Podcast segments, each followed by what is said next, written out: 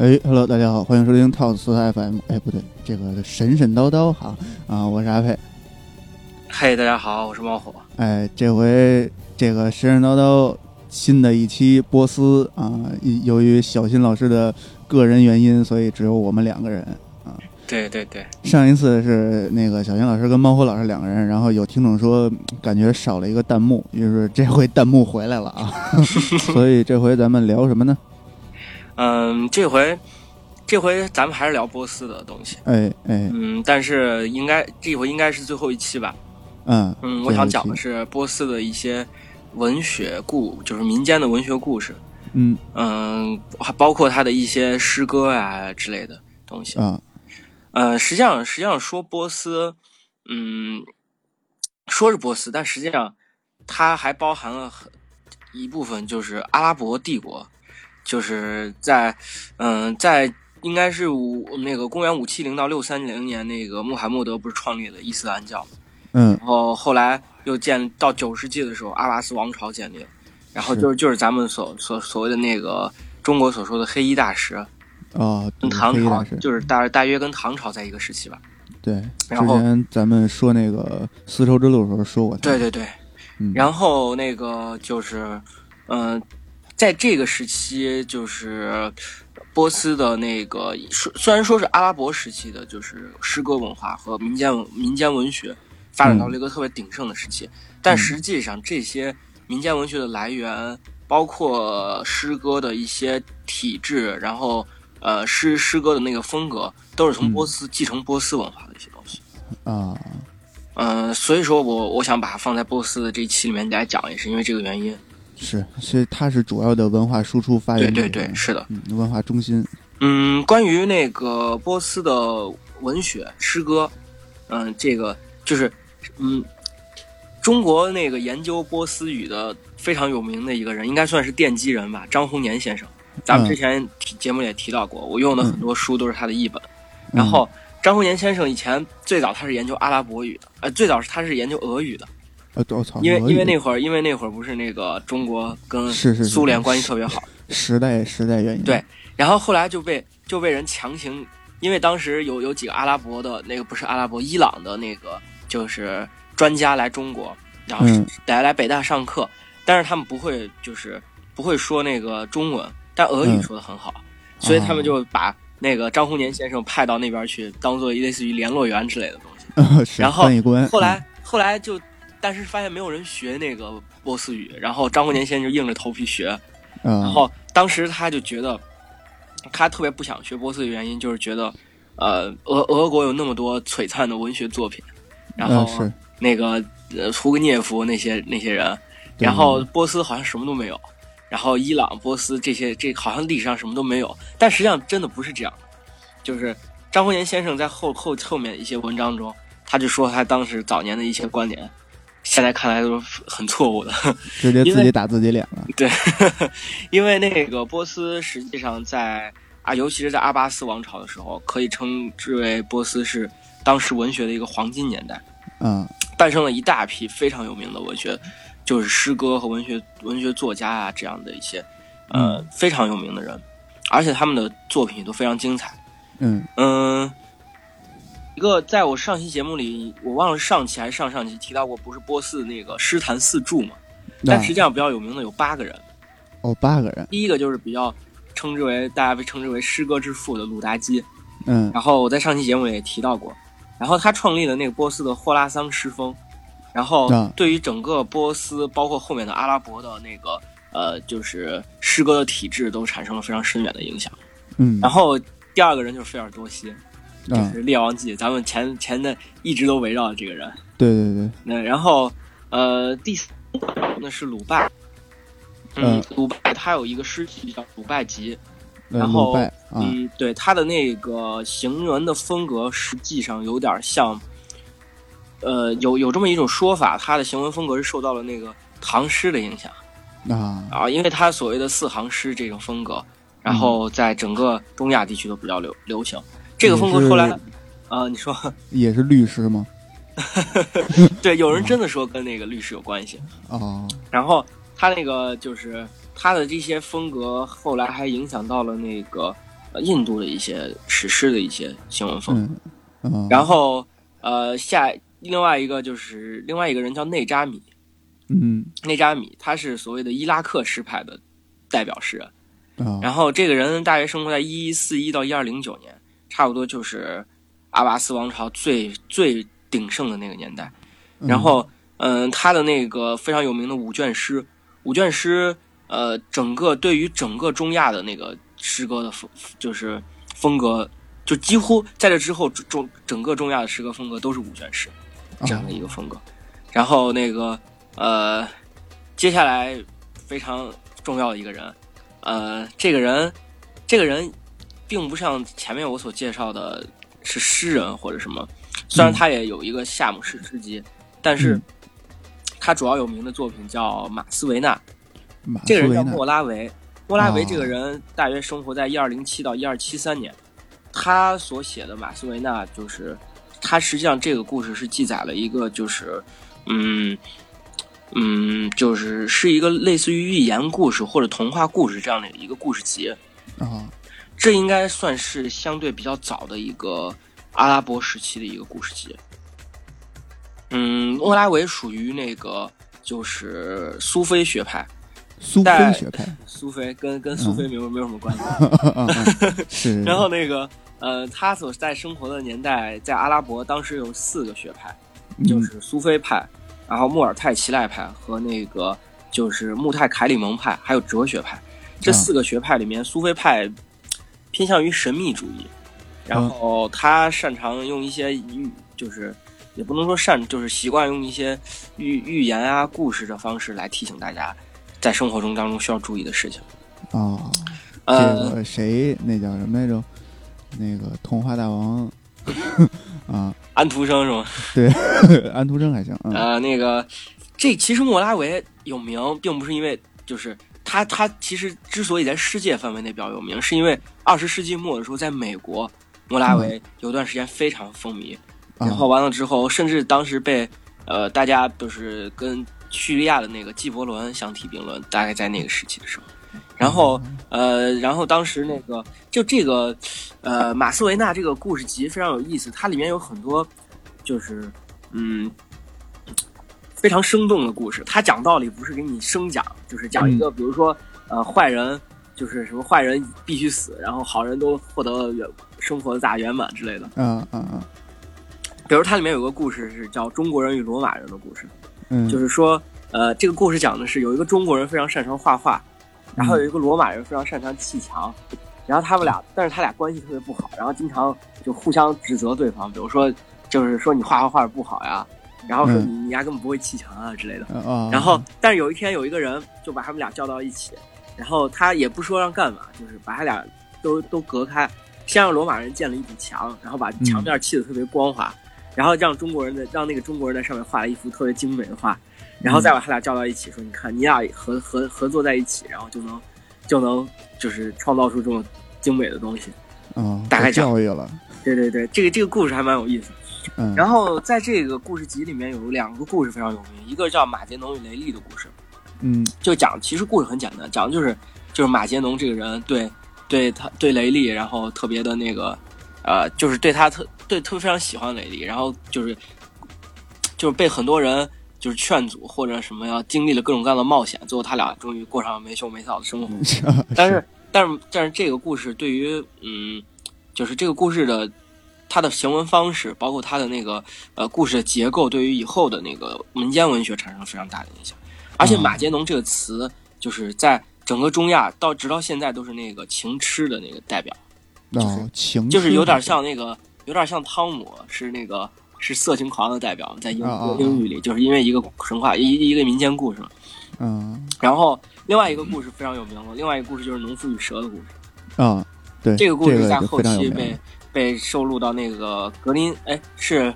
格林童话还是安徒生童话？呃，安徒生童话吧，我记得是。然后对，然后接下来就是一个叫萨迪的诗人。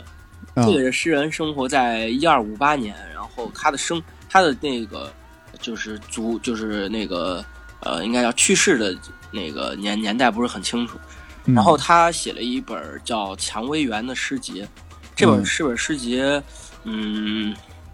其实说白了就是宣扬，也也不能说宣扬吧，就是赞美伊斯兰教的那个一个诗集。然后在应该是在八十年代的时候，被中国的那个一个穆那个穆斯林诗人，然后呃穆斯林文穆斯林学者，然后翻译成中文，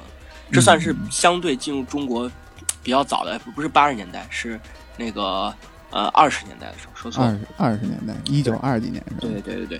啊，那个农夫与蛇是被那个伊索寓言，对伊索寓言啊，嗯。对，然后那个这个这个这个故事就是蔷薇园这个后来就被被咱们这边的穆斯林列为那个必读书籍，然后相对来说进入中国比较早，啊，嗯，然后最另外一个比较有名的就是就是他擅长哈菲兹。哈菲兹擅长写抒情诗，这个我在前面的节目里也提到过。嗯，哈菲兹之所以非常重要的原因，是因为他是被对于欧洲的很多诗歌，尤其是德国的，产生了非常深远的影响。像歌德和席勒都受到受到过他的影响。嗯嗯，然后你其实就会发现，就是如如果仔细仔细想想的话，就会发现这些。这些波斯的这些学派，各个学派、各个师师派的这些诗人，之所以在嗯世界上比较有名，就是除了除了他本身产生了非常深远的影响，比如说内扎米的五卷诗以外，然后大部分都是实际上是在后期非常晚的年代，比如说十八世纪或者甚至十九世纪，然后在那个就是在欧洲流行之后，才逐渐进入主流文化视野的。是，就是还是欧洲那那波的人搞事情，但实际上是因为这是有原因的，嗯，就是因为《一千零一夜》啊，对，这其实也是我我想讲的一个主要的一个东西。这就说到今天咱们的主题了。对，说到今天咱们的主题了，《一千零一夜》，嗯，实际上有这么一个说法，就说是阿拉伯现在的包括伊朗本地的一些严肃学者、严肃的文学学者，对于《一千零一夜》是持一个否定的态度。嗯，就是因为《一千零一夜》，它并不是在，并不是在整个中亚地区开始流行的，嗯，包括它的成书时间也跟那个就是，实际上跟波斯或者阿拉伯帝国，或者说往后的伊朗关系不大。啊，因为成书大约在十这个不《一千零一夜》的成书大约十六世纪，但是它成书的地方在埃及。哦，成书在埃及，然后呃，十字军东征的时期，然后就是逐渐被引入欧洲，这就很早了。嗯，这在黑暗时期就被引入欧洲了。引入欧洲之后，所以说之后它的翻译，关于《一千零一夜》的研究，关于它各个译本的整理，然后都是在欧洲完成，并且在十十八世纪、十九世纪的时候，由欧洲的一些文学家逐渐的推广到世界上。哦，然后反而是在后面的时候，重新回到那个就是。通过整理完善的那个，就是标准的、相对比较标准的译本，然后反而是之后回回传到阿拉伯地区，就是现在的伊朗啊、阿富汗、曲线救国这些地方。所以说，很多很多嗯人就认为这个不是一个标准的阿拉伯的故事，或者说波斯的故事。但实际上，这个是说法是没错的，它确实不是那么不是一个完整的，就是全全部都是波斯地区的。故事，或者说阿拉伯地区的故事，是是一个集大成的。对，它分为三个部分。嗯，呃，一个部分，第第一个部分就是波，主要关于波斯的一个民间故事集所整理的。这个故事集叫赫佐尔·艾夫萨乃，然后它翻译成它的那个翻译成波斯语就是一千个故事。嗯，然后而整个这个一千零一夜的故事也是一围绕这围绕这个。呃，他走一千就是那个赫佐尔·艾夫萨乃这个故事集所展开的，嗯，然后第二个第二个部分是讲的阿拔斯时期的那个一些民间故事，比如说非常有名的那个那个就是呃新新新达姆辛巴达航海记，嗯，然后完了之后包括那个阿拉丁神灯，嗯，这些嗯独相对故事性比较强的，然后相对。比较独立的故事，嗯，然后但是第三个故事讲的是埃及王朝的一些故事，啊，当时埃及的麦马利克王朝的故事，嗯，然后一千零一夜过了将近八个多世纪，然后才从最早的那个呃，就是就是最早最早的一本翻译，就是能相当于集合成一个大致比较完整的故事。八个世纪，对，最早的一本就是在呃七在八世纪九世纪的时候，在伊朗发现的，就是这是考通过考古发现，嗯，考古活动发现的。然后，呃，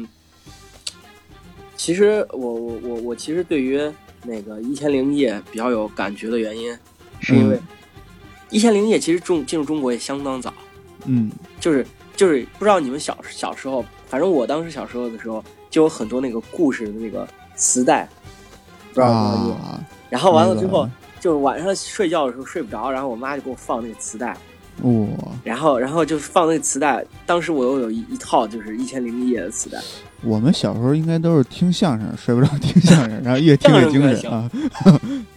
然后，然后小时候就听那磁带，听磁带之后就有好多故事，比如说，嗯，特别有名的就是我我我我能记住的就是那个呃《辛巴达航海记》，就是它一个一个故事，那就给我带来那非常大的文化冲击。是是是。所以对一千零一夜。嗯，我一我都是比较就是抱有很大的憧憬，虽虽然虽然现在看着那个 中亚那边的样子，对中亚那边的样子，嗯，但是小时候可不是这样想，小时候觉得就是伟大的冒险，然后奇幻的故事，然后是这样的。但实际上，在一千零一夜那个时期，就是那个故事故事集的那个时期，中亚包括阿拉伯帝国，即使他是信仰伊斯兰教，他也并完全不是像现在这样。啊，一会儿，嗯，其实有很多的故事都关于要让现在的绿绿教绿教徒看来可能都是匪夷所思，或或者被列为邪端的邪教的故事，是异教徒。对，天方夜谭传入中国，我刚我刚才也提到，但是就是最早这个名字，就是之所以被翻译成天方夜谭，我们知道，就是当初刚进入中国新文化运动那会儿，嗯，后好多。名字翻译的其实都还是比较好的，比如说雪茄，雪茄的翻译，郭沫若翻译的雪茄，嗯，然后那个包括一千零一夜，呃，天方夜谭这个名字是严复翻译。啊，就是那个天翻译把进化论翻译成天演论的那个严复，嗯，然后大约是在，然后，但是他他其实没翻译成那个，没把它翻译成完全翻译过来，只是把这个名字说一千零一夜叫这个名字。嗯，然后大约在五十年代的时候，叫一个叫纳逊的学者，然后他是阿拉伯语的这个学者，他通过阿拉伯语翻译成那个，就是把《一千零一夜》翻译过来。嗯，然后但是后来，《一千零一夜》在中国到目前为止有六百四十八种译本。我操，六百四十八种啊！因为因为因为它没有版权费。对，因为而且没而且它作为一个民民学文件，就是那种民民间故事吧，或者说寓言故事，嗯，就是经常翻译成就是儿童读物。呃，你等会儿，你那卡了一下。嗯，现在还卡吗？嗯，没事了。就是它经常被翻译成儿童读物啊，它有好多个各种各样奇奇怪怪的版本。其实这个这种《天方夜谭》也好，这一千零一也好，这这这这种，它故事性特别强，所以就像你刚才说的，特别适合儿童早教时期。对对对，没错。嗯，但实际上有很多故事非常复杂结构，就是你能。就如果我其实以前看过几本，就是儿童文学的那种《一千零一夜》，嗯，他他的故事实际上都是节，很大部分都是节选啊。但是据说这个《天方夜谭》跟那个格林童话一样，原译本原原原文的都是奇污无比，然后巨黑暗那种。对，接下来我就要讲了，《天方夜谭》的最重要最重要的一个故事就是国王山鲁亚尔及其兄弟的故事。这个故事也是引出了《天方夜谭》的这这本书，这个或者说这个故事集。嗯呃。其实这个故事讲的是一个原谅他的故事，那是，但但是当然没有原谅他，对，没有原谅他，就是是这样的，就是他的故事开端是在中国和波斯之间有一个国家叫萨珊王国，当时的国王叫山鲁亚，嗯，他是个非常残暴的国王，然后他每天都要娶一个新娘，然后跟他过一夜之后，第二天早上就把他干掉了，嗯，然后完了真真实实的一夜情，对，for one night，然后干掉之后。然后就在第二天会找一个新的新娘让她进入王宫，然后服侍国王。这情况是持续了三年，然后直到那个就是呃大家都受不了了，然后很多人都跑了，这个国家有很多人都跑了，十室九空。然后宰相就不停的，宰相在这三年间不停的帮国王找那个找女的，然后就发现这个国家几乎几乎已经找不到人了。然后但是但是他他有一次就是愁眉苦脸的回家之后，然后然后就是发现说这个任务任务完不成了，对他任务就完不成了。然后就他的他俩他宰相也有两个女儿，他两个女儿一个叫桑鲁卓，另外一个叫多亚德。嗯。当时大女儿桑鲁卓看到宰相愁眉苦脸，就问他是怎么回事儿。就是宰相说：“我这个故事，我的我的任务要完不成了。”然后完了之后，呃，他说大女儿说：“要不然，要不然让我去吧。我我我想，就是我说不定可以感化国王，然后拯救这个国家。”为了父亲的 KPI，那个对 对。然后他说：“父亲说你先别急，我给你讲一个故事。”然后这就是故事中又套了一个故事。然后这时候宰相开始讲关于为什么这个山鲁亚国王会变成这样的故事。最早最早，萨珊王国有一个老国王，然后他在他的领导下，整个萨珊王国兵强马壮，然后呃那个就是呃人民幸福生活非常富足安康。嗯，当时老国王明君，嗯对一代明君，老国王有两个儿子，大儿子叫山鲁亚，二儿子叫萨曼。山鲁亚就是现在的国王，然后山鲁亚。就是比较勇武，然后就是擅长带领军队，然后于是最后老国王呃想着就是那个国家差不多在他的领导下已经累积累了差不多的那个底蕴，就可以出外出外出征伐了。于是他就把大儿子列为国王，然后把萨曼把萨曼封为那个一个叫塞买塞买干帝国的一个，相当于类似于公国或者说是。一个副诸侯国，就是藩王那种。对对对对，然后他反正总之这两个国家在兄弟两个人的领导之下、带领之下都非常的好。然后，但是有有一天弟弟突然想哥哥了，就是萨曼想山鲁亚，他就带上了很多礼物，然后带上露营用的工具，然后就准备就是带领了一支驼队，然后去找那个他山鲁亚。然后他走到一走刚出发没多久，然后他突然发现。自己的那个礼物没有带完，有几个礼物忘了，然后他就回去了。回去之后，我发现他的王后和他的那个乐师搞到了一起，然后越越往回家走，脑袋越绿。对他俩在那个那后花园里，然后纠缠在一起，翩翩起舞什么的。哦，翩翩起舞。对，然后国王非常生气，然后当时把他拔出剑来，就把王后和那个啥他的乐师杀了。杀了之后，杀了之后，然后他呃。就是更加闷闷不乐，然后就想找个想，就是去找哥哥散，就是应该说什么散散散散心，嗯，聊聊天。然后他就找到了哥哥之后，但是他还是无法抒发自己心中的悲悲痛、悲苦、苦闷，然后就就天天愁眉不展。哥哥说：“你这是咋回事？”他说：“他说也没也没什么，没什么。”他说：“你看你这么这么，哥哥说你这么伤心的，咱打出去打猎去吧。”然后，然后再出去打猎的时候，他们玩的非常开心。然后弟弟就把这事儿给哥哥说了，然后，然后哥哥操心里一想，然后要要要我，我就是有点怀疑，要不我回去看看。是是是，作为国王一般都疑心重。对他俩就一般，然后就一起就回到王宫。结果回到王宫之后，发现他的王后山鲁亚的王后和乐师也也绿到了一起，然后。国王非常生气，怒火中烧，然后也拔出剑来把王后和那个杀了。杀完之后，俩兄弟就坐在一起，就是都很悲伤。嗯，是对。然后，然后他俩就那个哥哥山鲁亚就提议说：“要不咱们出去游玩一下吧，散散心，就各处游历一下。”然后，于是他俩就就是，于是他俩就就是带好各种各样的装备，然后就然后就出去去进行各种各样的冒险。然后，在冒险的过程中，他们有一次发现了一个，就是在一个海岸边山崖上，然后发现了一个巨大无比的魔鬼。然后两人觉得自己肯定在劫难逃了，但仔细一看，发现这魔鬼在睡觉。然后在睡觉之后，他旁边魔鬼旁边坐着一个绝色美女。然后完了之后，美女招呼俩兄弟说：“过来，来，就是大爷来玩啊！”这种啊，是是是。然后他俩两兄弟就不敢过去。然后那个美女就说：“你们怎么这么胆小？”然后给他展示了一个口袋，里面有好多个，有里面有六百二十五个戒指，就是我我也不知道为什么两兄弟知道是六百二十五个，然后就给给两兄弟说，你知道这是什么吗？就是就是是我每次有船路过，然后我我能遇到的那个就是王侯将相，然后他们跟我过夜之后，就是我我我把我会把恶魔催眠，我会把这个魔鬼催眠，然后让他们跟我欢欢度一夜，欢度一夜之后，他们必须留下点纪念品，然后都是他们留的纪念品。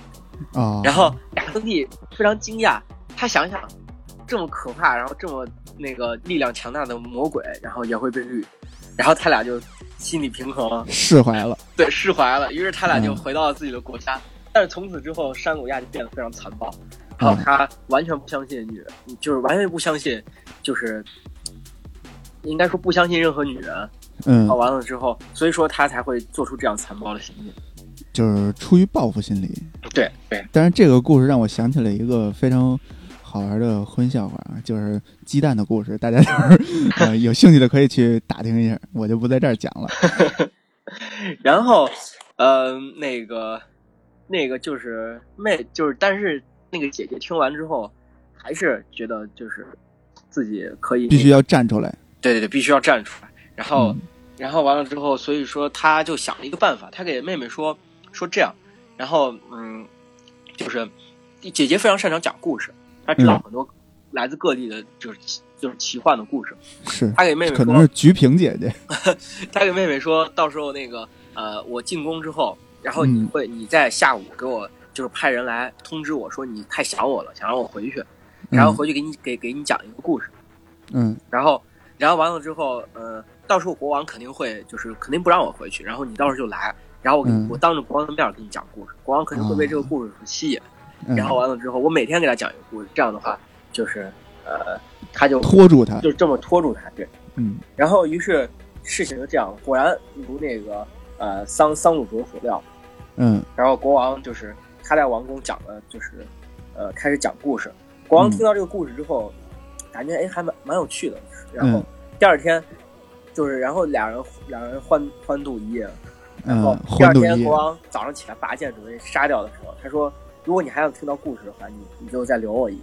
然后国王想想无所谓，反正我把故事听完也得把它干掉。然后于是就这么一一个故事一个故事讲了下去，直到讲了一千多天。一千零一一一共讲了一千个故事，然后完了之后，在在这一千个日日夜夜之后，国王逐渐对那个桑鲁卓就是王后产生了感情，然后于是，在王后的那个就是感感化或者说就是嗯感召之下，然后国王也逐渐变回了原来的那个英就是就是英英勇英勇善战的那个国王明君。对，明君。所以其实现在的电视剧这留扣这种手法是从《一千零一夜》开始的。对，然后那个，所以说这也叫《一千零一夜》嘛，就是加上这个最核心的故事，一共有一千一千个，就是一千零一个故事。嗯。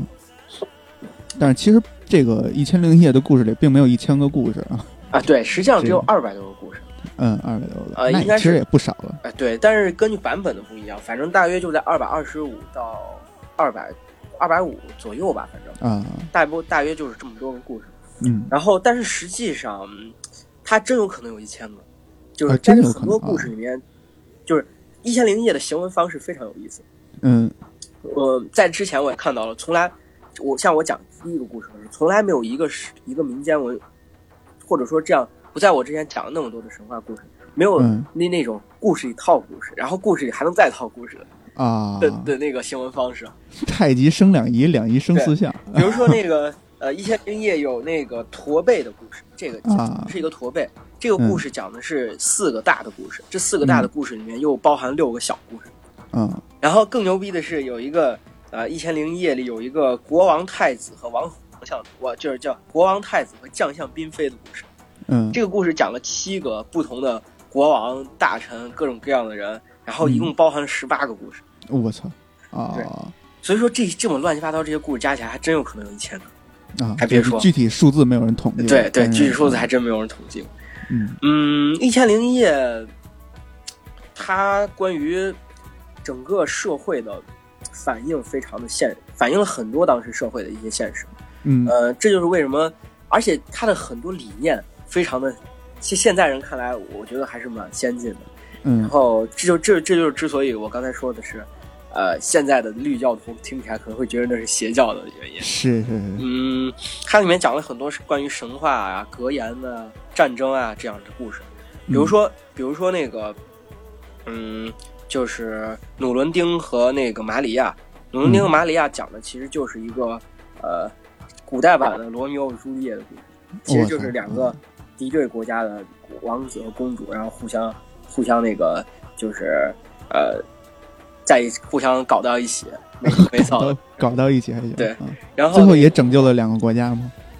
对，然后呃，像那个有一个叫乌乌辽温乌辽温丁艾比沙蒙的故事，其实讲的是一个女巫，然后她通过自己的努力，然后最终变成就是类变成了一个就是呃统国家的统治者的故事啊。然后包括那个麻麻雀变凤凰，对对对对对。然后呃，包括其实有很多故事跟商业有关，讲了很多商人的故事。然后完了之后，呃，里面还有很多就是。比如说，呃，国王受到就是比人民的指责，然后呃，像那个乌木马，就是国王受到人民的指责，最终改变决定的故事。嗯，然后就有很多，嗯，反映了，我不知道是反映了当时的现实，还是反映了大家的期许。这个可以理解嘛？阿拉伯嘛，阿拉伯本来就是一个奸商，这个是吧？对，嗯 嗯，有一个很有意思的东西。嗯，实际上这个故事，我这个东西，我我我其实之前为止我是完全不不知道的，就是我一直以为，嗯，上前前面的故事我也提到过，前面的节目我也提到过，就是那个呃，不是《一千零一夜》是在欧洲逐渐那个被大世界所知道的吗？嗯，然后那个呃，之前有个那个普契尼不是有一个歌剧叫《图兰朵》？嗯，图兰朵讲的是元朝的那个公主的故事。嗯嗯，我一直以为图兰朵是关于《一千零一夜》里面的故事，但是我在查找查资料时发现不是《一千零一夜》。嗯，图兰朵个故事基于叫《卡拉夫与中国公主》这个故事，这个故事记载于《一千零一日》里面。一千零一日里边。对对，所以其实还有一个《一千零一日》的故事集。呃，其实除了《一千零一夜》以外，阿拉伯还有一个《一千零一日》，嗯，或者叫《天方日谈》。但是实际上，《天方日谭》就是这个这这这一个故事，在甚至在阿拉伯地区都很少的流传。就是到目前为止，中国的我刚才说中国的那个《一千零一夜》有六百多个译本，但是《一千零一日》只有两个译本。然后甚至是很多学者啊什么都没有提及。然后非常有非常奇怪的一个一个文学作品。然后，呃，他甚至有一种说法是。嗯，他是后面十九世纪，就是欧洲学者，然后那个根据《一千零一夜》编出来的。对，然后其实就包括那个，就是关于《一千零一日》在欧洲，包括阿拉伯的一些研究和记载。汉密尔顿、阿基布在那个《阿拉伯文学简史》里面提到过《一千零一夜》，但是也就是提到过，没了。嗯嗯，就是然后然后在很多《一千零一日》的故事当中，比如说黄金城的故事，它讲的是一个就是。断定那个呃，断定孩子到底归谁的一个故事，其实跟其实跟旧约那个圣经里面的那个呃所罗门王，然后让那个两个妇女然后互相扯孩子的故事，其实是一样的。然后那个，所以其实又回到这个宗教这个问题。对对对对对，我有有，我觉得他那个说法其实比较，我比较认可这种说法，就是呃，相对来说很晚，这一千零一日的成书年代可能相对来说会很晚。他讲的其实也是个讲故事的，讲的是。一个国家的公主，然后梦梦中遇到一个男子，然后非常倾心于他，思念成疾，然后完了之后，呃，这个公这个老国王，然后为了让公主能够活下去，有生的希望，于是就给他讲，每天讲一个故事，然后讲一千个故事，嗯，然后忘了，然后它里面的很多很多故事都跟《一千零一夜》的故事非常相近，只不过把主角换成了女性，这个很有意思。《一千零一日》是一个其实是个宣扬女权的。有那么点意思，宣扬女权的那个，就是就是一个小一个故事节啊。就我我我我比我其实是稍比较认可，就是它是可能后期就是所以从这一点上也可也可以有一种推测，就是说他成熟比较晚。对对对，女权意识比较。然后还是他的很多故事跟包括跟佛教的本生经，然后印度的一些神话，然后甚至是中国的一些神话都有相似非常相似的地方。所以说，就有可能是，或者不一定是欧洲学者，有可能阿拉伯学者，然后或者不是不是学者，就是阿拉伯的一些阿拉伯那边人，然后在晚段的时候，根据一些故事把它改编成啊，嗯嗯，咱们这个节目神神叨叨，主要还是得讲故事，对对对对，主要还是讲故事。呃，刚才说了那么多废话，对，也不算废话，就是这个《一千零一夜》，大家都都都知道，但是《一千零一日》确实很少有人提及。嗯，然后如果有兴趣，大家可以去看看两个译本。对对对，有有兴趣可以看，但是译本都年代都挺早，翻译也不会太好。其实我也没看。嗯，是。然后那个呃，关于《一千零一夜》的故事，哎，嗯。就是如果你们如果能找到的是那种儿童文学的节选版的话，你会发现很多故事特别简略，但实际上根本没那么简略。嗯，呃，我最早其实准备了很多故事，但是后来发现故事篇幅都比较长，是可能真的要讲一千零一夜了。对对对对对，我我我其实想推荐几个，比如说，嗯，阿里巴巴与四十大盗。嗯，我阿里巴巴与四十大盗，我虽然说经常出现在儿童文学里，但我觉得它根本不应该出现在里头，太残暴了。就是那四十个大盗，最后是被那个就是主主人男主男主人公的女奴，就是男主角是女奴，然后用那个油热油烫死。我操！就是生给炸了是吗？对，当时他们躲在那个罐子里头，然后企图准备袭击男男主角，但是被男主角的女奴发现了之后，然后直接把他们在罐子里的时候往里浇热油。我觉得操，小时候看了这觉得太残暴了。是是是。然后反映了女奴的智慧。对。阿拉丁与神灯，嗯，这个，这个阿拉丁神灯，嗯，对，这个而且这个故事被改编成各种各样的，被迪士尼，然后改编成各种各样的一些故事，其实感兴趣都可以看看。嗯，然后，嗯，阿拉丁神灯原来还有一个游戏，我忘了具体是在 M D 上还是在那个 F C 上了，但是那个游戏非常有意思。其实，其实 D N D 里面有一个灯神啊，对，其实肯定跟这有关系，就是灵感来源就是。然后还有一个四色鱼的故事，四色鱼我认为是一千零一夜里面最复杂的结构最复杂的一本。然后呃，它里面是一就是甚至我我在看这个故事需需要做那个人物关系树状图，我才能搞清。我操！然后它里面是一环套一环，讲了一个渔夫打鱼的故事。然后渔夫打鱼的时候发现了这一个阴谋，关于恶魔鬼的阴谋。然后魔鬼阴谋又跟渔夫所在这个国家的国王有关系。嗯，然后就是一环套一环。讲了一共三个故事套在一起的一个故事，我操，神了！对，希望如果有大有兴趣的话可以看看。但是要按你这么说啊，要按你这么说的话，这个确实不太适合这个儿童早教读啊。听听都听懵了。所以说四色鱼故事好像我还没有在这种选选选本，就是那个应该怎么说？呃，在你那个全套的一千零一夜磁带里边，对对出现过，我还真没见过。然后那个。呃，而且其实我之所以不讲，没准备讲这些故事，就是因为，包括四色鱼啊，包括刚才我说的国王太子与将相嫔妃这些故事，故事太零碎了，就是经常会出现讲一个故事讲到一半又开了另外一个故事，其实不不不利于那个，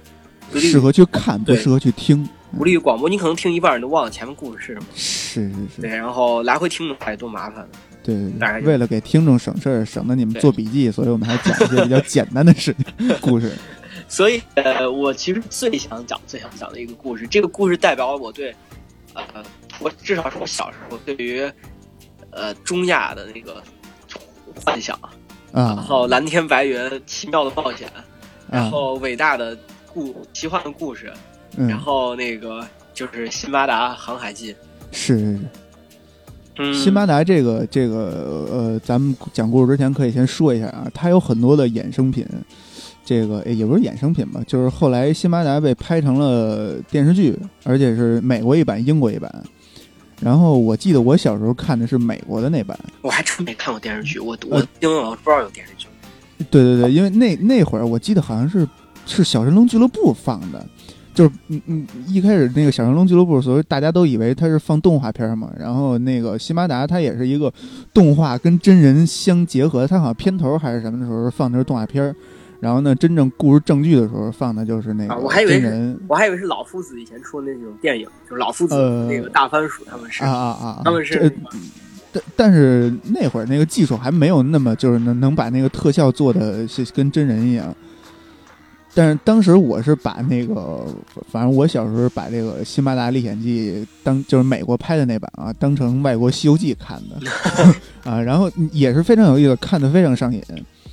然后那个就是刚才你也说那个什么阿呃那个阿里巴巴和四十大盗是被迪士尼翻拍了，这个翻拍成动画片了嘛？然后当时迪士尼是作为那个美国那边的这个，就甚至于世界的这个动画片的这个一一手遮天的这个厂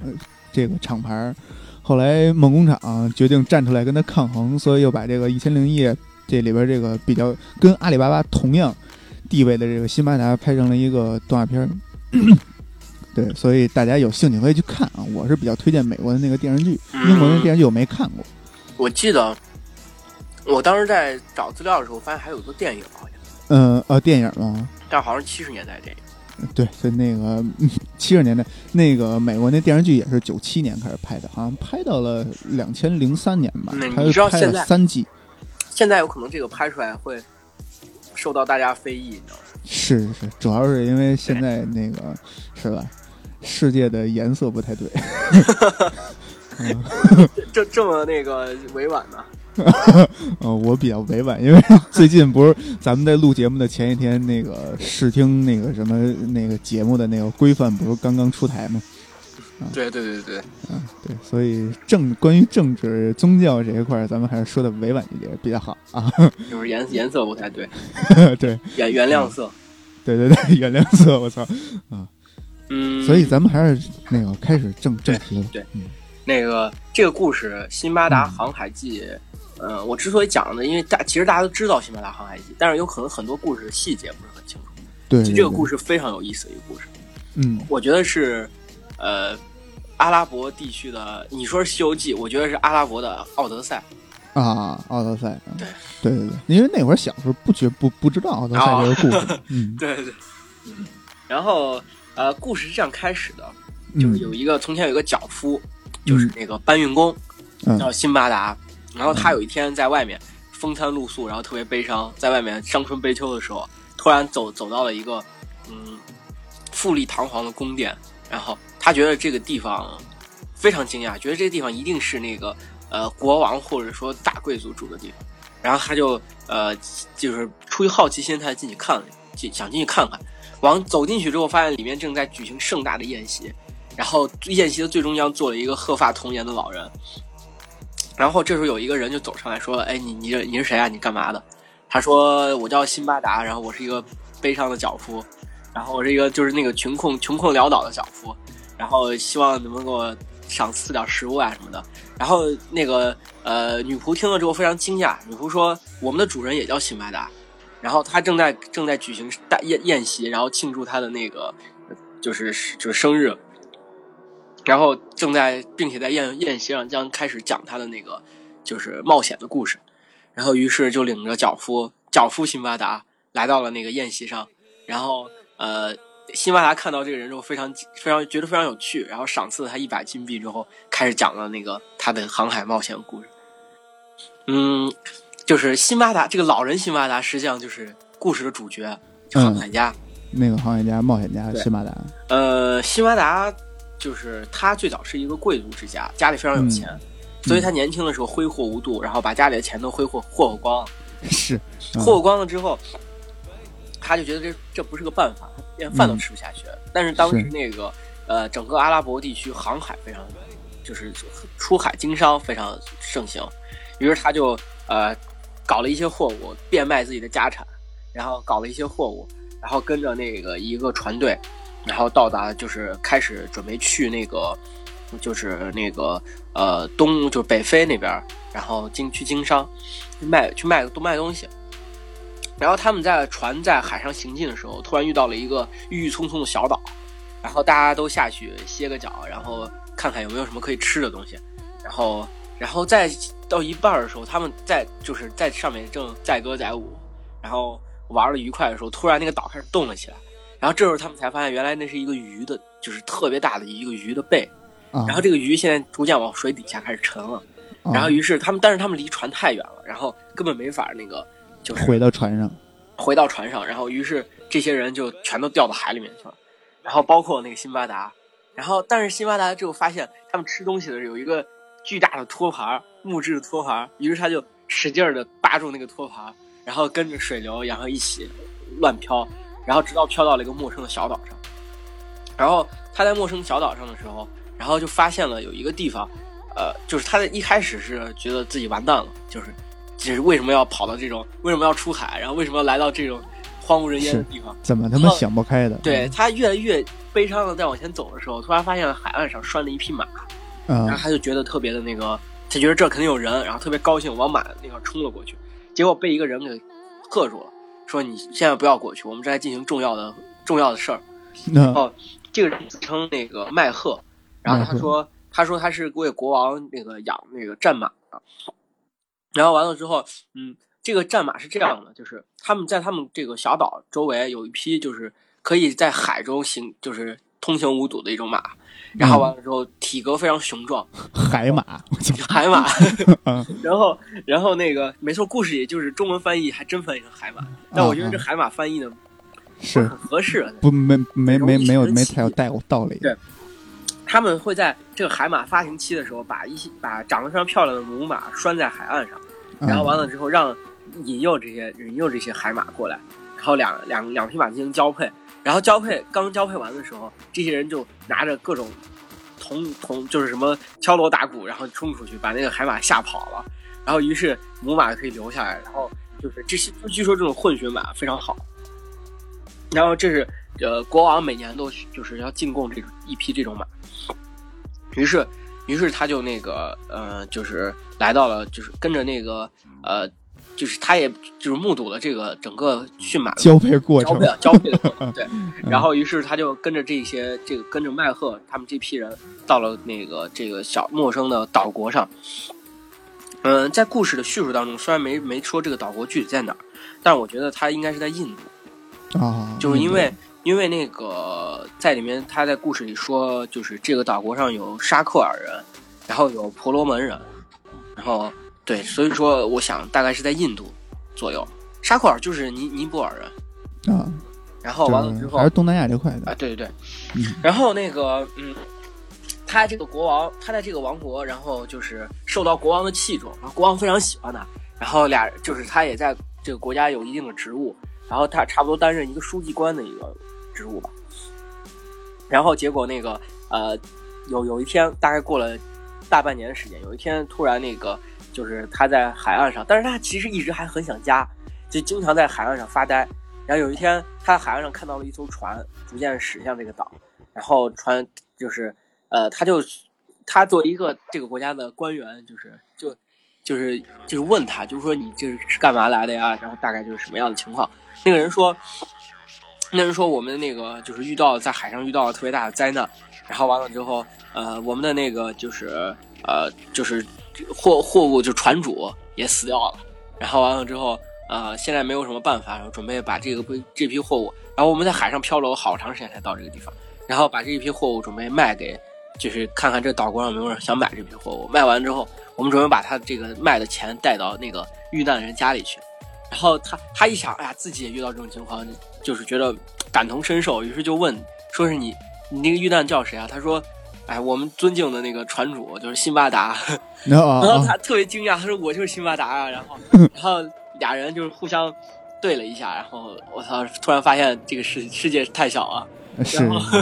然后于是嗯，辛巴达找到了国王，把这些事情告诉了他。国王虽然很不舍，但是还是。给西班牙赏赐大量财宝之后，让他驾驾驶船离开了那个这个岛国，然后回到了那个巴士拉，就回到了巴格达。嗯，这就是他第一次的航海经历。嗯，出师未捷船先沉。对，但是最后还是获得了一定的财富。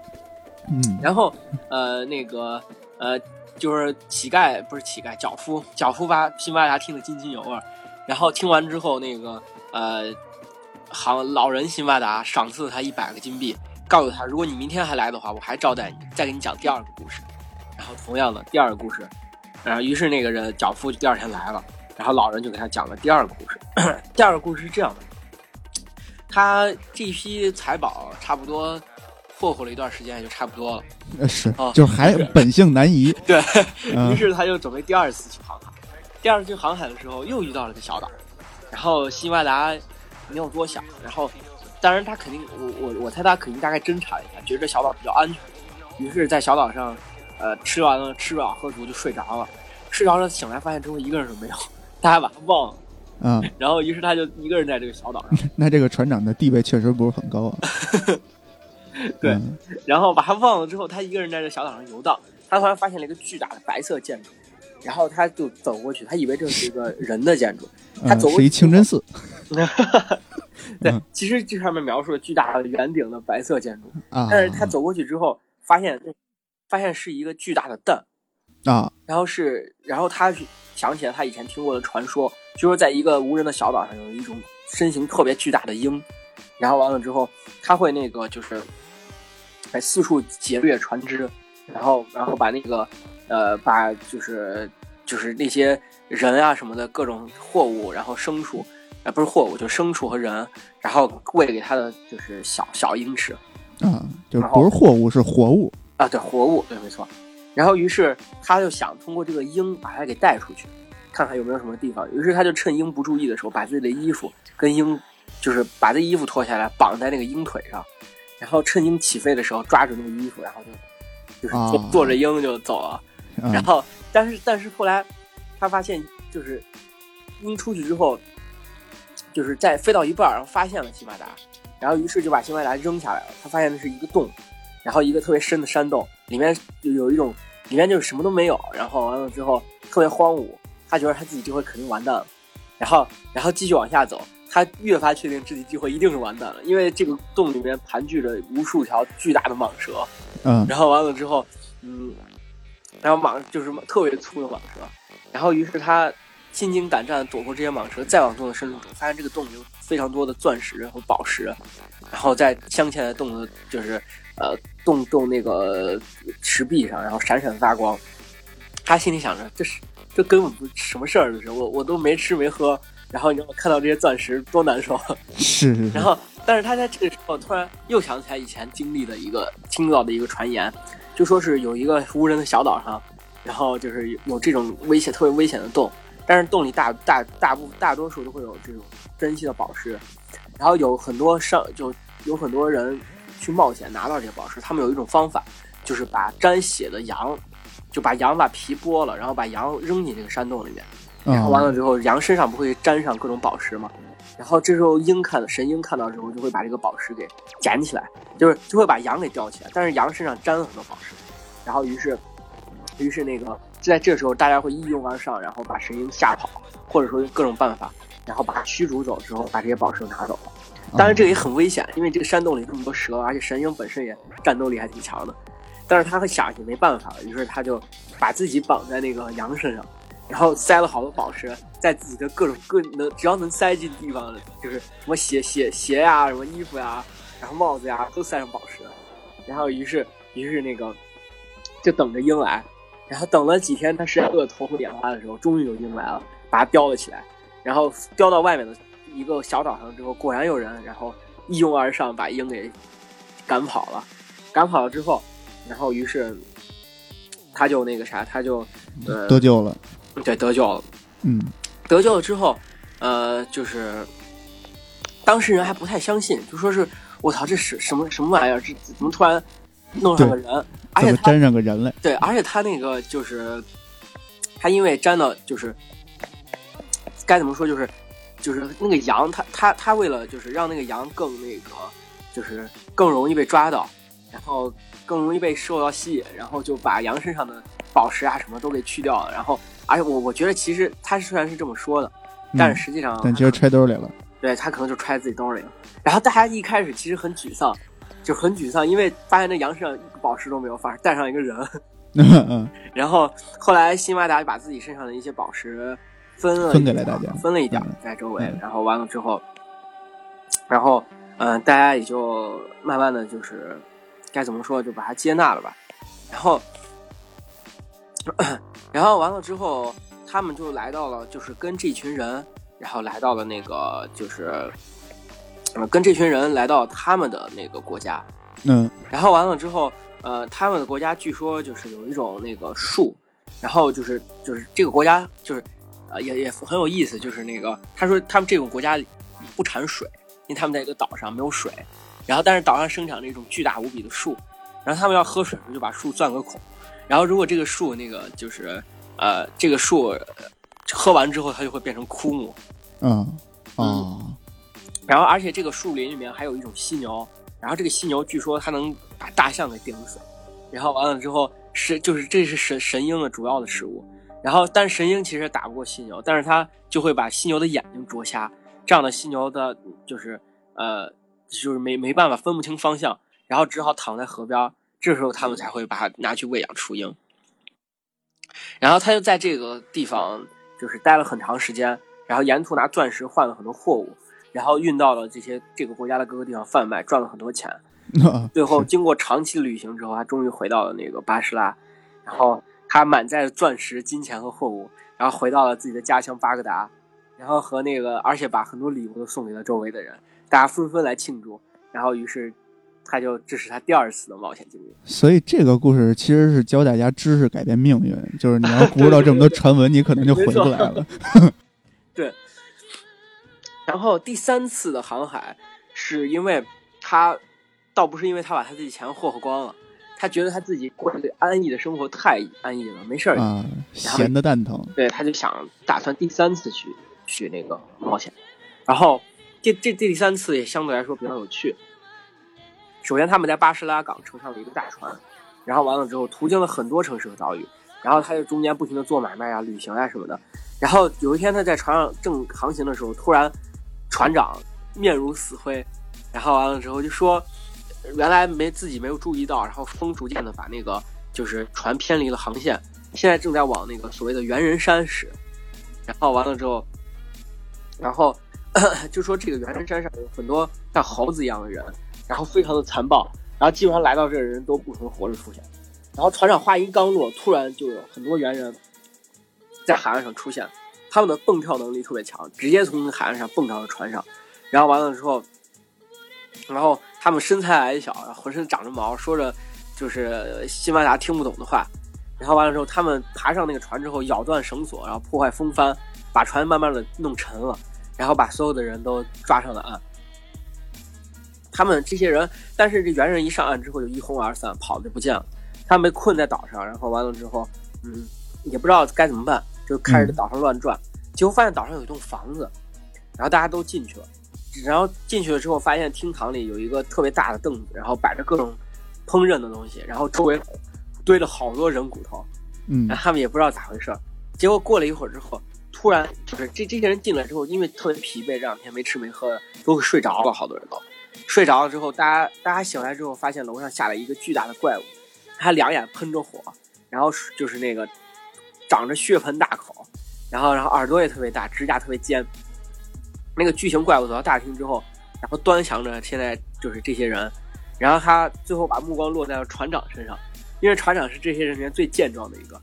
然后完了之后，他就是怪物直接抓住船长，然后把他的脖子一下就扭断了，然后把船长的尸体穿在那个穿在树枝上，然后慢慢的在烤着。我操啊！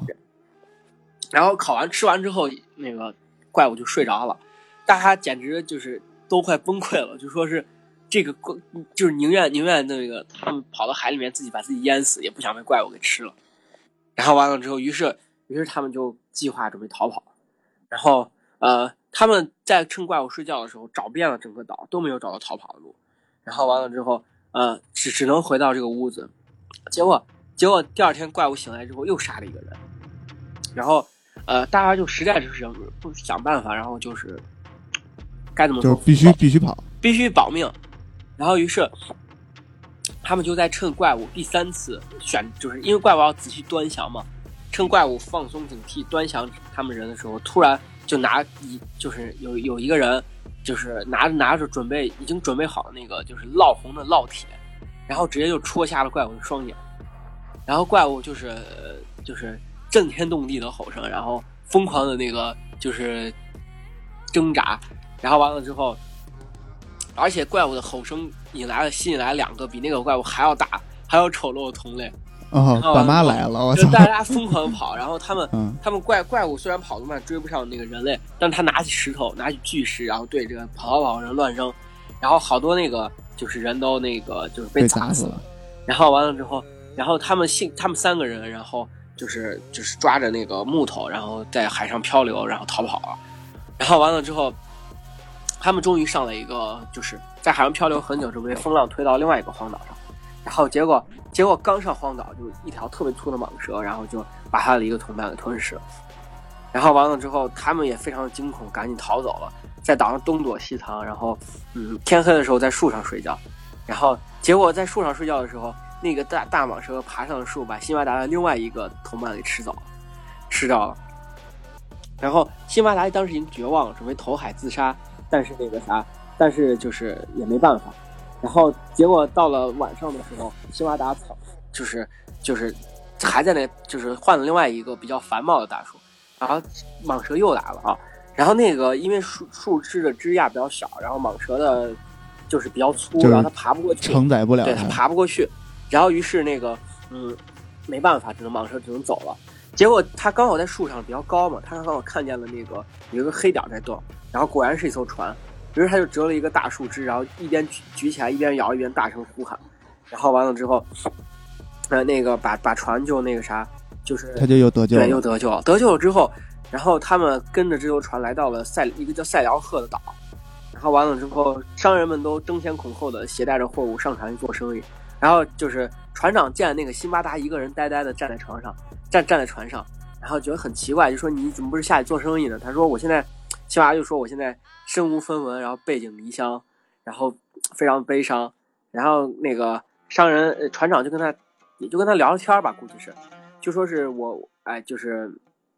呃那个啥，我们我们就是就是现在接济你，然后你给了你的吃喝，然后大家你以后做生意，大家别忘了照顾照顾我们。然后然后有一个你，然后就跟他讲一些。一些古怪的故事，两个人就慢慢聊天。商人突然提到，就说是原来有一个商人搭他们的船，结果中途失踪，然后生死不明。然后他走的时候留下了很多货物。现在船长说，要不这些货物你拿去卖，然后你获得一点儿，你分一，然后把剩下的那些拿回巴格达他那个商人他家。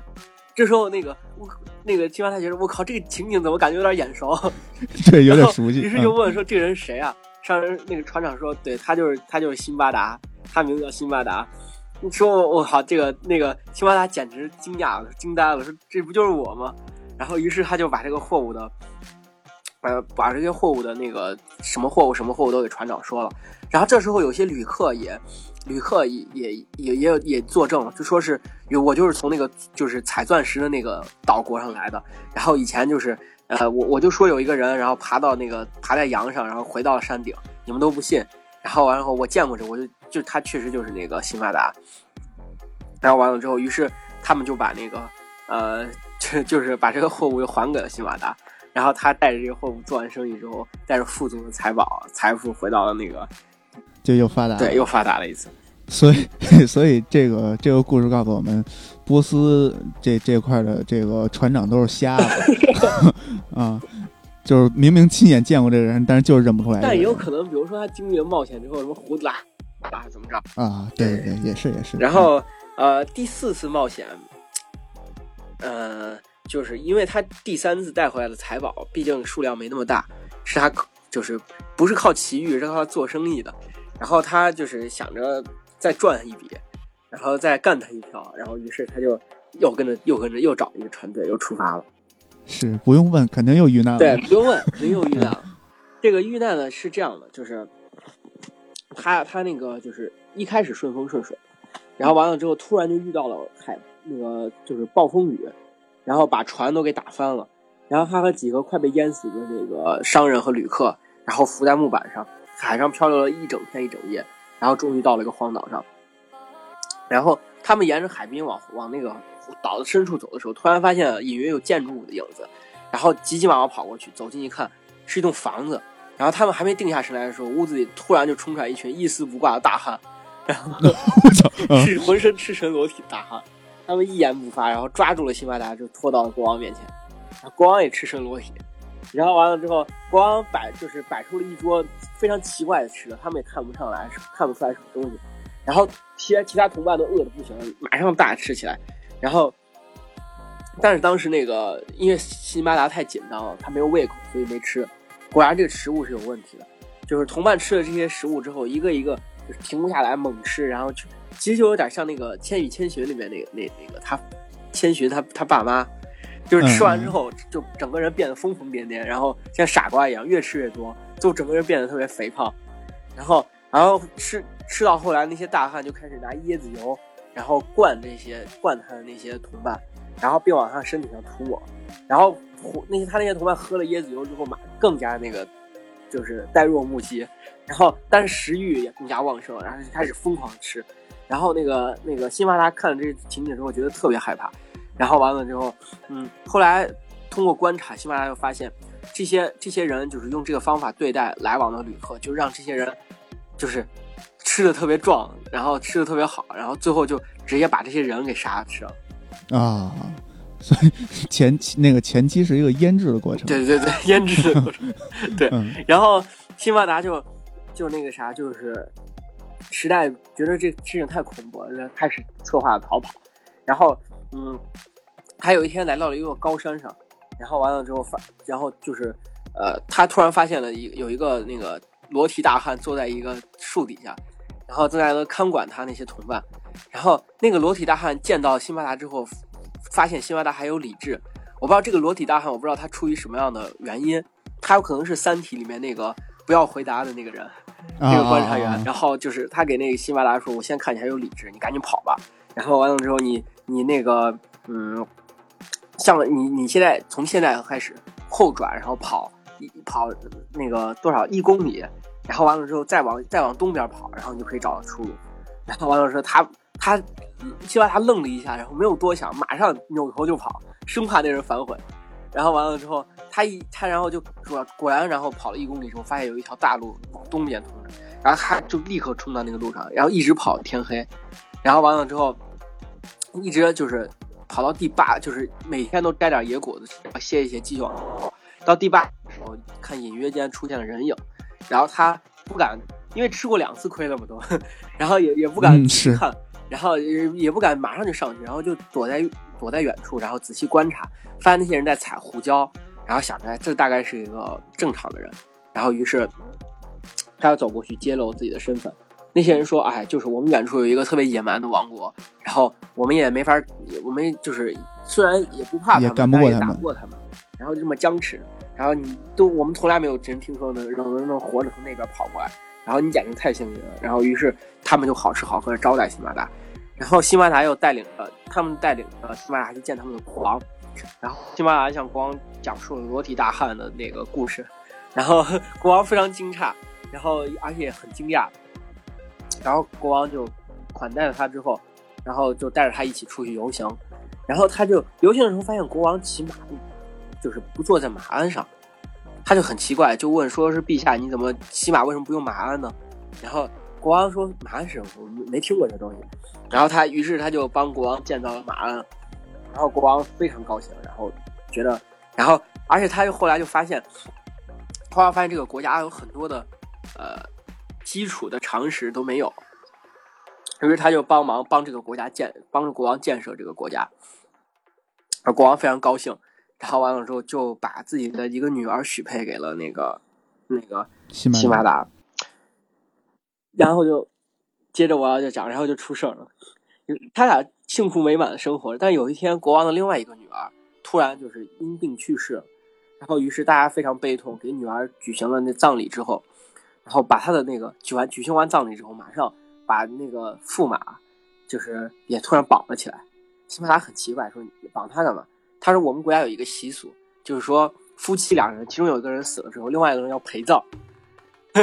然后，于是他们就给这个男的给了他一罐水，然后给了他七个面饼，然后把他就扔到了一个非常深、非常深的山洞里，然后就走了。然后齐马达想着，我这事儿怎么能这样？然后他就给周围人说：‘你们怎么有这么残暴的习俗呢？’国王说：‘我们都是这样的习俗。然后如果你不遵守的话，就要被处死。’然后完了之后。”辛巴达想了想，我也没有敢多说，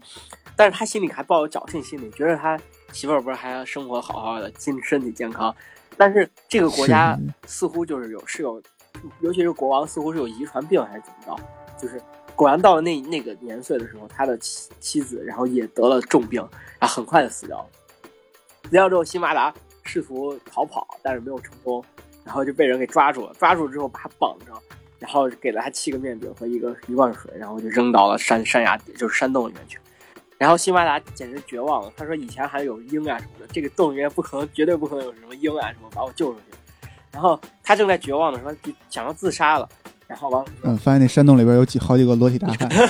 可还行。那个呃，嗯，总就是那个山洞里面是整个就是尸骨堆积成山。然后完了之后，呃，就是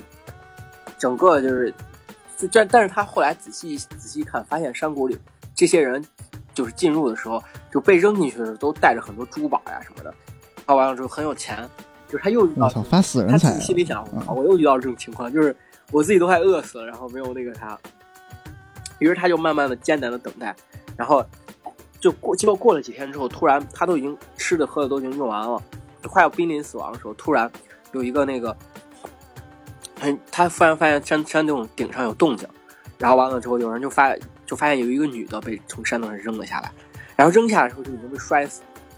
然后摔死之后，他就把那个女的的那个食物和面饼，然后拿来水和面饼拿来吃了，然后又。他觉得自己又可以苟延残喘一段时间，续续一秒，续了好多秒，续了几天，然后后来他就是就是等待着，然后等待着，就只要有人被扔下来，他就如果那人没死，他就想办法把那人给搞整死，然后就是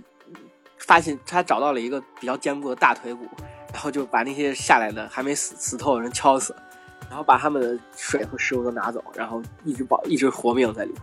强行对强行续命，然后续到后来，然后有一天他突然听见外面有动静，然后就是突然，然后一道光射进来，原来是就是因为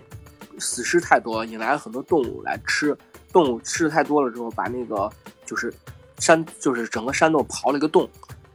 然后于是他就从这个洞里出出去了，出去之后他在海边上发现了一个那个就是小黑点，发现了一个船，发现一艘船，然后。然后上，他就得就是上船上，人家就告诉他说，我们知道那个山山那边有一个有一个就是非常强盛的王国。然后完了之后，我们但是我们从来没见过山这边有人，你是咋咋来了？他根本不敢说他自己是从那个洞里面，他害怕这个船上有那个国家的人。然后于是他就说，哎呀，我是一个落难的人呀什么的。然后完了之后，你们你们要一定要我一定要保护我。但实际上他在出这个山洞之前，把山洞里面那些死人的金银财宝都搜刮了一遍。然后，于是跟着这艘船，他就回到了巴士拉。完了之后，最终带着这批发死人财，然后回到了巴格达，又过了一段，又过上了幸福美满的生活。然后第五次，第五次那个冒险，其实不是他自自愿的，是很多朋友听说他冒险的经历之后，想叫着他一起去，因为说是因为人家每回出去都能带对对，因为你经历这么多事儿，然后肯定很可靠。于是他就跟他的朋友一起出海，出海之后他就是到了那个神鹰的那个岛上，他知道那是神鹰，他告诉那个朋友说千万不要动那个岛，不要动那个蛋。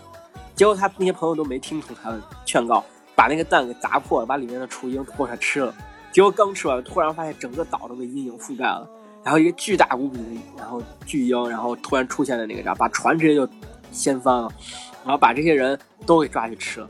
然后完了之后，只剩下那个辛巴达一个人逃脱了。逃脱了之后，他就顺着那个海洋洋流把他冲到了荒岛上，另外一个荒岛。他突然到荒岛上之后，发现了一个愁眉苦脸的老人坐在那个海边上。然后他就说：“老人家，你你是谁啊？你说干什么呀？”老人也不说话，给他打手势，他也看不懂手势。然后就，然后就，他就说：“那……然后他就发现老人就这么坐着，然后腿就是特别萎缩。他觉得这老人可能是那个就是。”呃，又不会说话，又又是残疾，很可怜。他就把老人背起来，想背到他住的地方。结果这一背好了，老人一背住，突然发现老人的两个腿跟钳子一样，把他的脖子够夹住了。然后，然后老人于是就将寄生在他身上一样，直接就就是趴在他身上，然后他到哪，老人就到哪，然后把把他夹的特别紧。然后完了之后，而且终日骑在他身上，吃吃饭睡觉都在他身上，连那个大小便都在他身上。我操！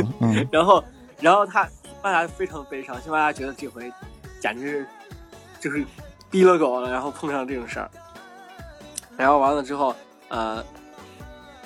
然后嗯，就是他这个，他就每天他他就很悲伤嘛，然后每他就很绝望，又很绝望，然后每天就背着老人，然后讨生活。然后他他后来想了个办法，就是他种了很多那个南瓜，然后再把南瓜挖空之后，把葡萄放在里头，然后你自己酿了一些葡萄酒。然后每天借酒消愁，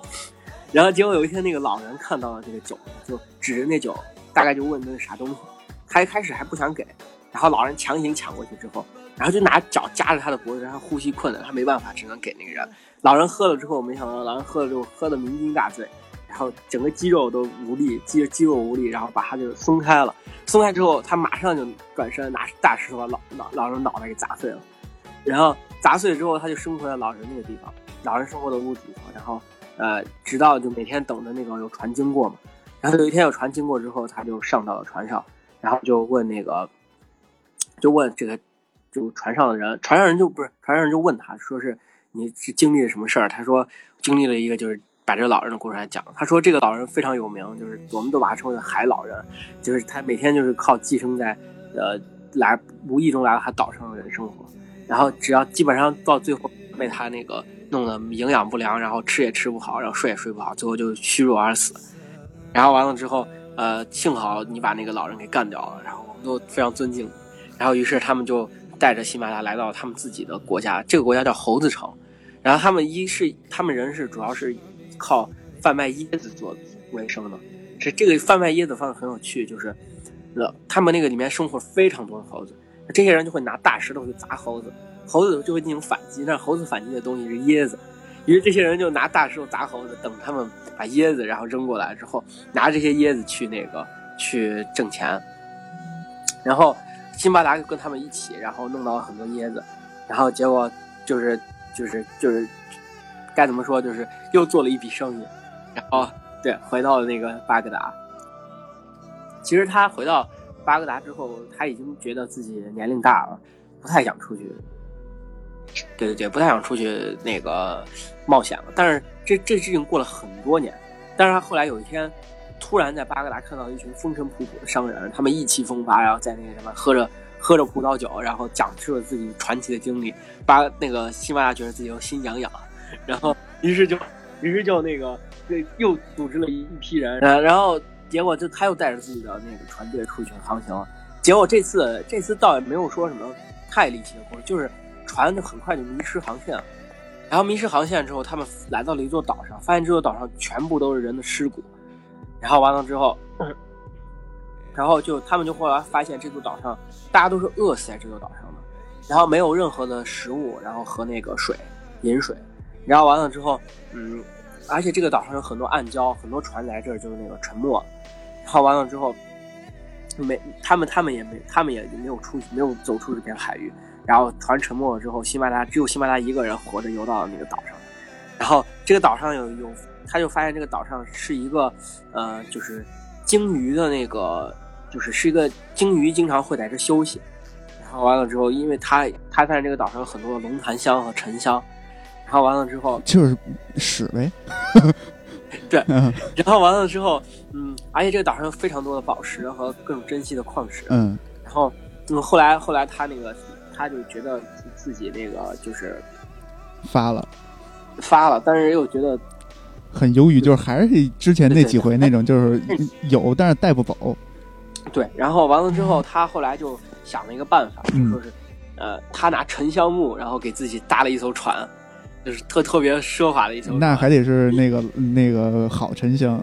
不能沉水，他觉得破沉香。对对，他觉得自己反反正都已经死了，然后干脆。干脆就就是搏一把，然后于是坐了那个船之后，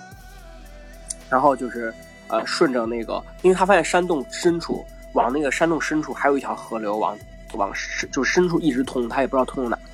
然后完了之后，他就顺着这条河流，然后完了之后就是冲了下去。冲了下去之后，结果很快就碰到了礁石，然后巴那个辛巴达本人也头也撞到了石头，然后就晕昏倒了。昏倒醒来之后，他发现。他发现自己那个啥，醒来周围都是印度人和埃塞俄比亚人，他们说的话自己都听不懂。然后完了之后，呃，就一突然他终于找到到处，终于有一个老人，然后听懂了他的他说的话。然后那个老人给他说，老人给他说就是，呃，我们现在正在拍卖你的货物，然后，你如果你那个啥，你需你需要的话，你可以去看一下，然后你可以跟那个就是拍卖的人商量一下如何定价。辛巴达就。就是就是辛巴达很很奇怪，他说：“我靠，我不是那个落难来的，我啥都没有，哪还有货物呢？”然后完了之后，那个老伯就说：“我们已经把你的船拆了，正在卖你的船。”我操！沉香木的船嘛。对。然后完了之后，他想想他觉得很有道理，然后于是把船卖出个很高的价钱，然后完了之后，呃，就跟着那个就是就就就把这些钱，然后一部分就给了那个老伯，然后感谢他作为感谢，老伯也很高兴，然后老伯一高兴就把自己的女儿许配给了那个，就是许配给了他，然后他后来就发现，呃，就是那个呃，就是许许配给了他之后，他就在这个地方生活了很长的时间。然后他后来发现，这这个地方人在每个月月初，这个地方人在每个月月初，然后会那个就是身上长出翅膀来，然后完了之后，他们会他们会就是就是嗯，就是到处在天空翱翔。他很好奇这个东西，他也他也想在天空上飞，于是他就央求那个那些人把他带上他一起，然后结果这些人犹犹豫豫的，然后也不太愿意。然后他后来在他的苦苦央求之下，这些人说：“行吧，我带你一起一起吧。”结果没想到，就是就是那天这些人在天上飞的时候，辛巴达辛巴达也在，就是趴在一个人背上。结果刚飞到接近，就是刚飞到空中，然后突然就天中出现一道雷霆，然后把这个人劈下劈了下来。大家纷纷指责，是因为辛巴达才出现这样的情况，然后他是那个毒神者，然后不被神认可。然后，于是大家就把辛巴达驱逐了，驱逐了辛巴达也没多想，然后就带着他的那个老婆的那个啊女儿，给他许配的女儿，然后就回到了自己的国家，然后继续生存了下去。我操，这这也没说他怎么回去的啊！对对对，然后第七次故事讲的是辛巴达来到中国的故事，就是是这样，辛巴达想去中国，因为他一直听到他前一段时间前面六个故事都是往呃西边去，西边去。只有一次，像我刚才说第二个故事里面，像是被吹到了印度这边，然后他都是往西边去。这次他听说中国是特别富庶的一个地方，想往中国去，然后结果结果那个啥就是，嗯，在一半的时候到在路路上路到一遇到一半的时候，然后突然就是遇到了一个巨大的鲸鱼，然后完了之后，呃，那个巨大的鲸鱼，然后呃，这这这不应该是这样，应该是这么说的，就说是那个。呃，当时他们的船长，然后就说是就是遭遇不好了，要完蛋了。然后我们的船被吹到了那个海洋的，就是世界的边缘。然后大家快快祈祷，然后希望不被那个鲸鱼发现。然后完了之后，但是显然他们祈祷并没有用。然后于是过了一会儿，然后他们就听见雷鸣似的声音在海面上轰轰作响。然后突然出现一条巨大的鲸鱼，而且这个巨大鲸鱼出现之后还没完，从那个海的，就是船的另外两个方向又出现了两条更大的鲸鱼。然后三三条鲸鱼共同袭击这个船，把船打得粉碎。然后完了之后，嗯，于是他那个就是在还是在海上漂流，然后漂流到了那个地方。然后完了之后，呃，就是这这个这次漂流过后，然后就，嗯，其实其实第七次该怎么说？第七次故事跟第六次故事有点像。然后完了就是就是他漂流漂流到一半，就是到一个荒岛上之后。他就昏倒了，昏倒之后，就是这个国家的人，然后就呃那个接待了他，接待了他之后，然后就告诉他，就是你那个你那个船，就是你你那个呃，就是你你抓住的那个小小木筏，然后其实是那个沉香木，然后完了之后，我们我们把那个我们后来在检查你的东西的时候，发现它其实沉香木，然后我们就把它拍卖了之后，这笔钱就是我们收取一部分钱，然后这些钱就归你了，然后他就。拿着这一批沉香木，然后回到了就是卖沉香木的钱，又回到了巴格达。然后完了之后，他从此，因为他中间遇到太多的冒险，然后于是他从此之后就就那个就是就是发誓，然后自己不再去，再也不再也不不闹了，再也不冒险了。然后然后完了之后，呃，于是于是他就给就就是就是他把所有的那些金银财宝都收藏了起来。然后完了之后。呃，以他作为本钱，然后在本地慢慢做生意，然后完了之后跟家人一起愉快的生活下去。是，所以其实《辛巴达航海记》这个名儿非常的没有道理，就是因为他并没有航海，他每次都是出了海 就就那什么了，然后都是被人接回来的。没错。其实，其实这个故事其实是啊，当时的阿拉伯帝国宣扬那个。也不能说宣扬吧，就是提倡做做生意，然后经商的一个故事。我觉得是因为他在里面很明显有两个角色。为什么专门提到脚夫辛巴达？其实他不仅是作为一个故事的引出，就是这个里面有很多，比如说他为什么跟那个主角是一个名字，其实就是，假如他其实遇遇见了辛巴达另外一条路，假如辛巴达在挥霍完家产之后，在这个地方继续生存下去，他就会变成一个穷困潦倒的搬运工。对，所以还是很有深意的。对，嗯，而且故事很有意思。对对对对，十分有意思。